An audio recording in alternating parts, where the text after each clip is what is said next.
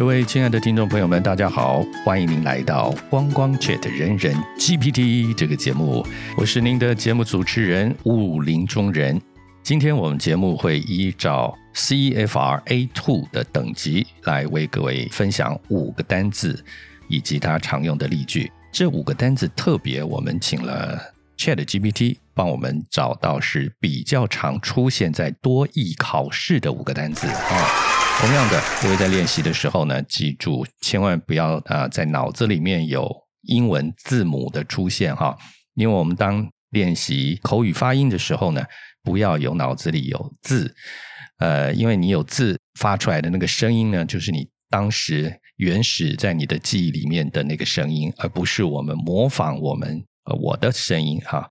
啊还没有认识我的朋友们呢，我很快的说明一下。我目前也是中英文的旁白配音员啊。前阵子呢，我考了一个多译成绩是九百四十五分啊，在听力的部分是满分啊。为什么听力可以得到满分？很简单，因为我们平时在啊做旁白做练习的时候，我们尽可能都是按照美式发音的方法来发音，所以当我们在听的时候，我们听的就是我们原来发的声音哈，所以会很熟悉。那为什么有的人会听力有点困难？是因为他平常在练习的时候，他用他的呃腔调，比如说呃，我举个例子好了，比如说同样是国语文字，但是你方言有时候你听不懂，是因为它同样的字，它发音不同的时候，你的脑子里对应的那个字就不一样。好，所以啊，我们尽可能在练习的时候就练习美式的发音。好，这样我们的这个听力应该会有逐渐的加强。首先进行我们第一个单字是 attend，attend。好啊，跟着念。Attend 的意思是出席啊，你出席某个某个场所啊，某个课程、某个会议。Attend。那我们来看一下第一个例句，跟着念啊。I will attend. I will attend the meeting. The meeting tomorrow. Tomorrow. 记得脑子里不要有字出现啊！好，我们连在一块儿。I will attend the meeting tomorrow. I will attend the meeting tomorrow.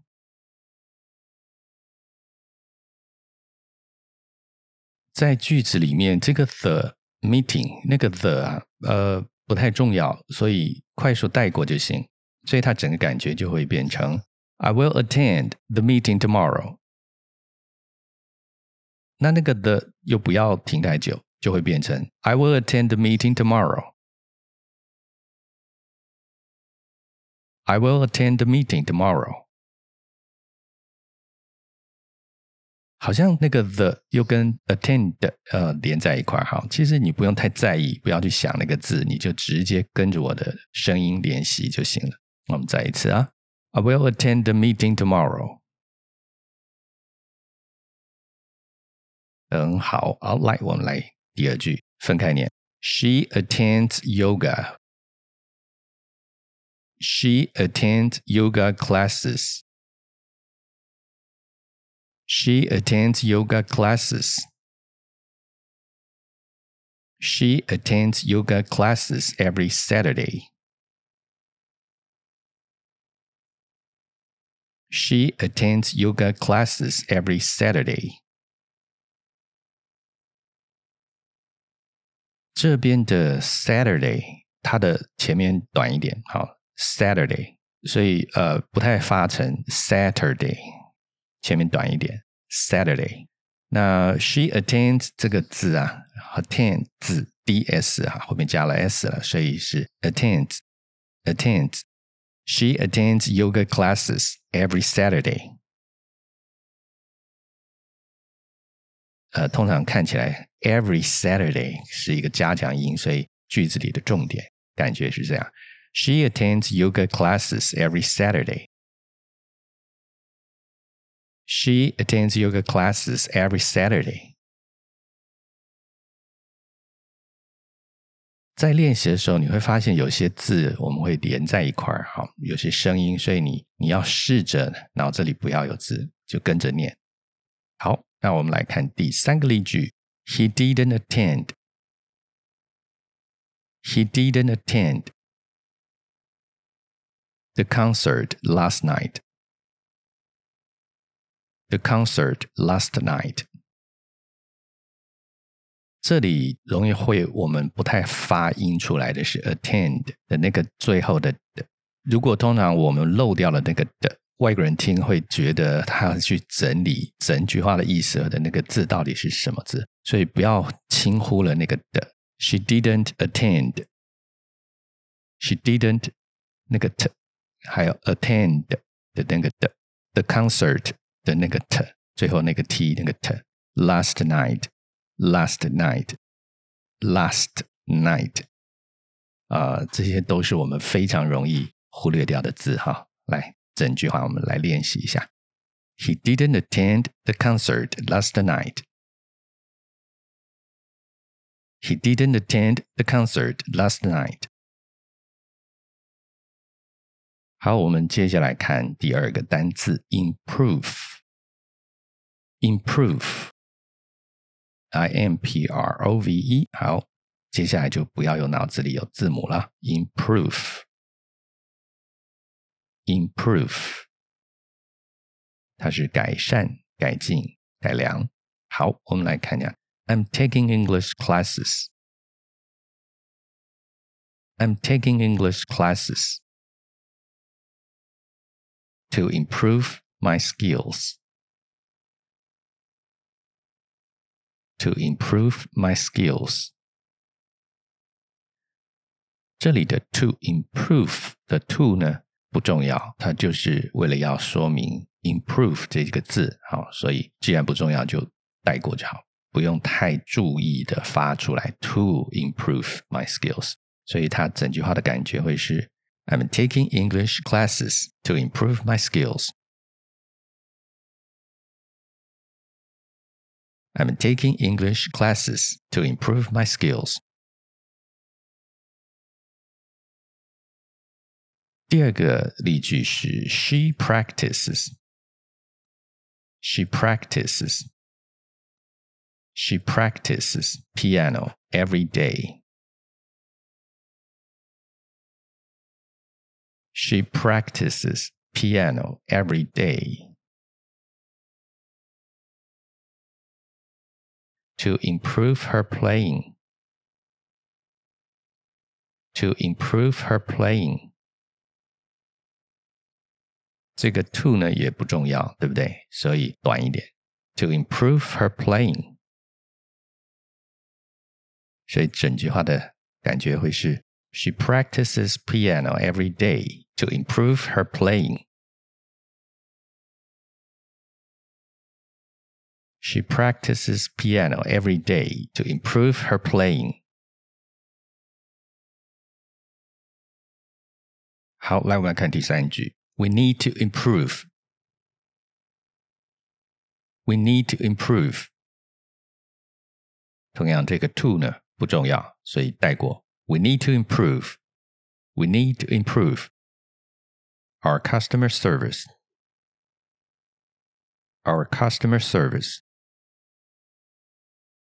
这个 service 有些人会念成 service service 嘛，对不对？所以 service，所以他就会念成 service。哎，试着脑子里不要有字 service，customer service，customer service。哎，整句话的感觉就是 we need to improve our customer service。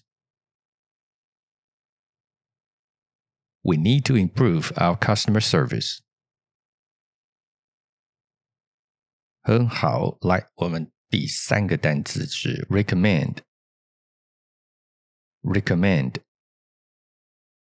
好，同样的这个的呢，我们常常也就忘了 recommend，recommend 哈，诶，多发一个啊，recommend，recommend。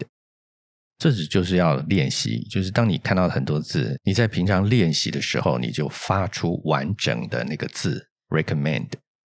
以后自然而然，你念那些字的时候，自然的会去念完整啊，就不会特别的还要刻意去念它，因为你就是这样的练习。Recommend。好，来我们来看一下第一个句子。Can you recommend？跟着念哈。Can you recommend a good restaurant in town？ a good restaurant in town。好，耳朵尖的听众朋友们已经发现，a good 那个的轻轻的的底下啊，a good，a good restaurant 的最后的 t 也发一下啊。好，这里有一件事情是这样， 这句话，Can you recommend a good restaurant in town？那个 a 呢不怎么重要，所以呢，它就连在一起了。Recommend。Can you recommend a good restaurant in town? Can you recommend a good restaurant in town? 同样的，就是脑子里不要有任何字，就是跟着我的声音念。 好，接下来第二个例子很好玩的，它是过去式。My friend recommended. My friend recommended this book. This book. 这里要注意的字是 this，它不是 this。This book 是这本书啊，那也就是说这本书曾经过去式嘛。这本书曾经我朋友推荐给我，那我也非常的喜欢它哎，哦，那个时候非常的喜欢它，and I loved it, and I loved it。好，那这下连在一块了，and I 变成 and I, and I loved it, loved it。loved it 变成 loved it，所以后面这个感觉会是 and I loved it, and I loved it, and I loved it。整句话就变成 My friend recommended this book. My friend recommended this book, and I loved it. And I loved it. 好，第三个例句，The doctor recommended a new treatment for her. The doctor recommended a new treatment for her. 好，这个 treatment 这个最后也有一个 t o treatment。 脑子里不要有字，跟着念 treatment treatment。好，整句话，这个医生曾经介绍过、推荐过一个新的治疗方式给他。The doctor recommended a new treatment for her。好，整句话来，The doctor recommended a new treatment for her。The doctor recommended a new treatment for her.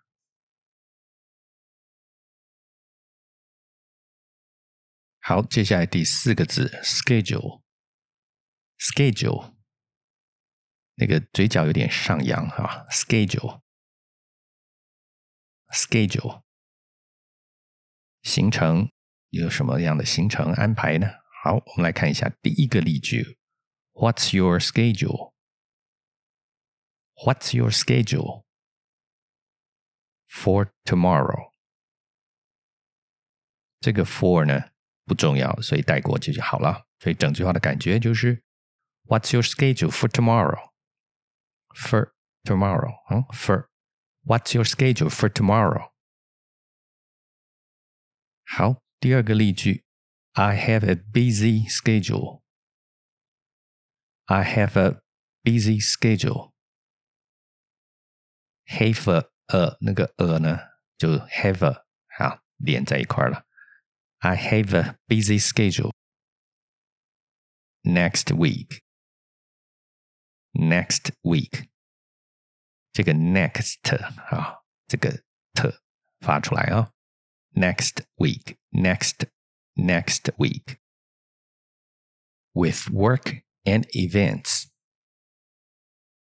With work and events. 好，整句话快一点，它是 I have a busy schedule。busy schedule 是加强了重点嘛？I have a busy schedule next week with work and events。整句话连快是 I have a busy schedule next week with work and events。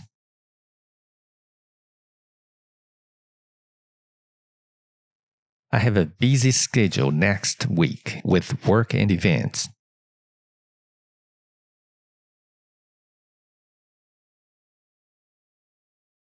好，我们来看第三个例句。They need to schedule。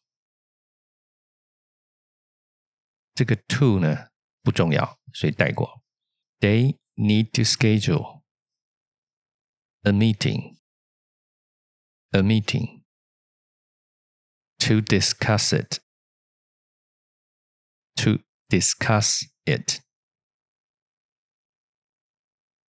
这个 to 也不重要，带过。那后面那个 it 跟 discuss 连在一块儿，所以是 to discuss it。整句来连一次：They need to schedule a meeting to discuss it. They need to schedule a meeting to discuss it. 好，最后一个字 prepare，准备，prepare。这个是我们也常常用的字哈。准备什么呢？我们来看看第一个例句：She needs to prepare. She needs to prepare. 一样呢，那个 need 字 ，n e e d s 的 s 啊，needs。She needs to prepare. 那 to 不重要，所以带过。She needs to prepare for her upcoming exam. For her upcoming exam. 那个 for 也不重要，所以是 for her upcoming exam. For her upcoming exam. 好，整句话就是 She needs to prepare for her upcoming exam. She needs to prepare for her upcoming exam. 她要为她即将到来的考试做准备的。好，好，我们来看第二个例句啊，准备什么呢？They are preparing. They are preparing. 这是正在准备啊。They are preparing for a big presentation for a big presentation. Prepare for 什么东西呢？哦，看起来是常用的。Prepare for 什么什么，脑子里不要有字哈，跟着模仿就可以了。这个 for 不重要，对不对？所以就带过，就 for 呃 for big presentation for a big presentation。they are preparing for a big presentation. They are preparing for a big presentation. 那个 big 有个格在后面哦。好，好，来我们看一下第三个例句，最后一个例句了。Did you prepare？ 跟着念哈。Did you prepare the documents the documents 后面有一个 s document 后面有个 s，所以是 the documents for the meeting。for 也不重要，for the meeting。整句话就会是 Did you prepare the documents for the meeting? Did you prepare the documents for the meeting? 这里解释一下语气语态哈。通常我们说 “Did you prepare” 就是你做了吗？你准备了吗？因为是过去式嘛，所以就表示那件事过去你做了吗？啊，所以国语会是说：“哎，你有准备了吗？”那如果我们说 “Do you prepare”，就变成是是你准备吗？是你要负责吗？啊，Do you prepare the documents for the meeting？啊，Yes, I do。我是我做。好，今天我们五个单词是 Chat GPT 帮我们整理出来，是多义比较常考试的。好，那我们当然之后还有很多其他的练习。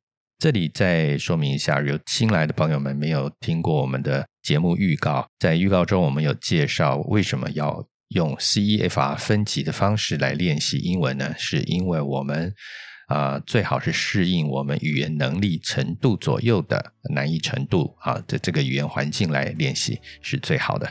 那呃网络上也有很多免费的 CEFR 的测验。可以欢迎大家去收听我们节目预告的那一期节目，在节目说明里头有相关的连接。好了，今天的练习就到这里了，希望你有愉快的一天，我们下次见。